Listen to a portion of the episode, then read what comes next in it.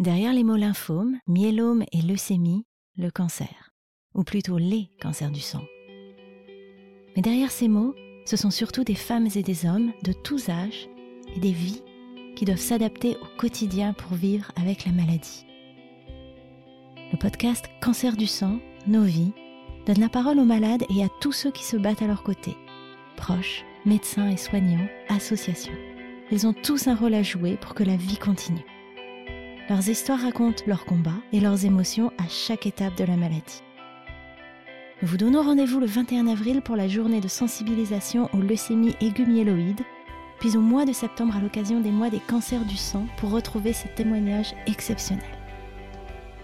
Le podcast Cancer du sang, Nos vies, est une collaboration de France Lymphome Espoir, la F3M, l'association Laurette Fugain, l'association Silk et Abvi.